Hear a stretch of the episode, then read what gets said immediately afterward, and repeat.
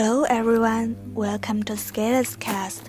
Today we would like to share with you The Little Prince, Chapter 24.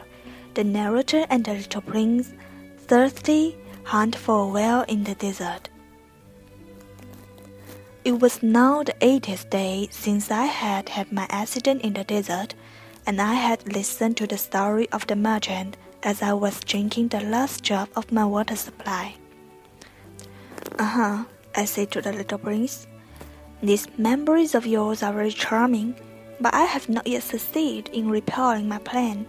I have nothing more to drink, and I too should be very happy if I could walk at my leisure toward a spring of fresh water. My friend the fox, the little prince said to me, My dear little man, this is no longer a matter that has anything to do with the fox. Why not? Because I'm about to die of thirst. He did not follow my reasoning, and he answered me. It's a good thing to have had a friend, even if one is about to die. I, for instance, am very glad to have had a fox as a friend. He has no way of guessing the danger, I say to myself. He has never been either hungry or thirsty. A little sunshine is all he needs. But he looked at me steadily and replied to my thought. I'm thirsty too. Let us look for a well. I made a gesture of wellness. It's absurd to look for a well at random in the immensity of the desert, but nevertheless we started walking. When we had charged along for several hours in silence, the darkness fell and the stars began to come out. Thirst had made me a little feverish, and I looked at them as if I were in a dream. The little prince's last word came reeling back into my memory. Then you are thirsty too? I demanded. But he did not reply to my question. He merely said to me, Water may also be good for the heart.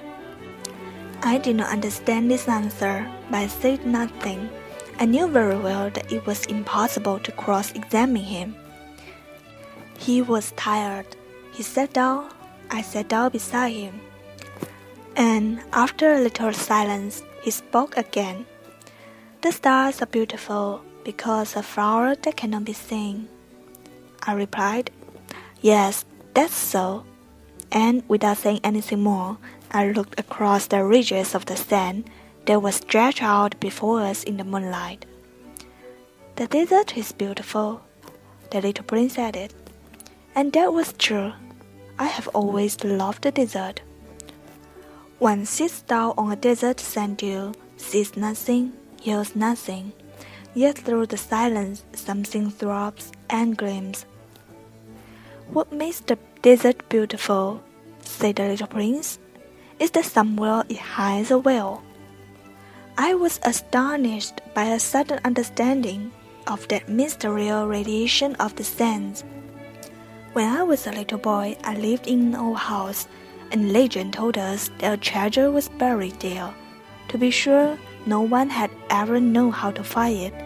Perhaps no one had ever even looked for it. But it cast enchantment over the house.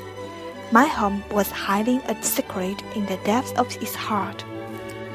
Yes, I said to the little prince. The house, the stars, the desert, what gives them their beauty is something that is invisible. I'm glad, he said, they agree with my fox. As the little prince dropped off to sleep, I took him in my arms and set out walking once more. I felt deeply moved and stirred. It seemed to me that I was carrying a very fragile treasure. It seemed to me even that there was nothing more fragile on all earth.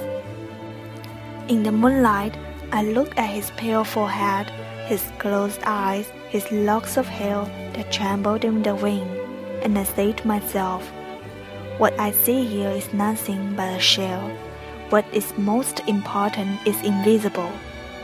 As his lips opened slightly with the suspicious of a half smile, I said to myself again, what moves me so deeply about this little prince who is sleeping here is his loyalty to a flower, the image of a rose that shines through his whole being like the flame of a lamp, even when he's asleep. And I felt him to be more fragile still. I felt the need of protecting him, as if himself was a flame that might be extinguished by a little puff of wind. And as I walked on so, I found a well at daybreak. This is the end of chapter 24. Thank you for listening. We are still there or be squared next time. Goodbye.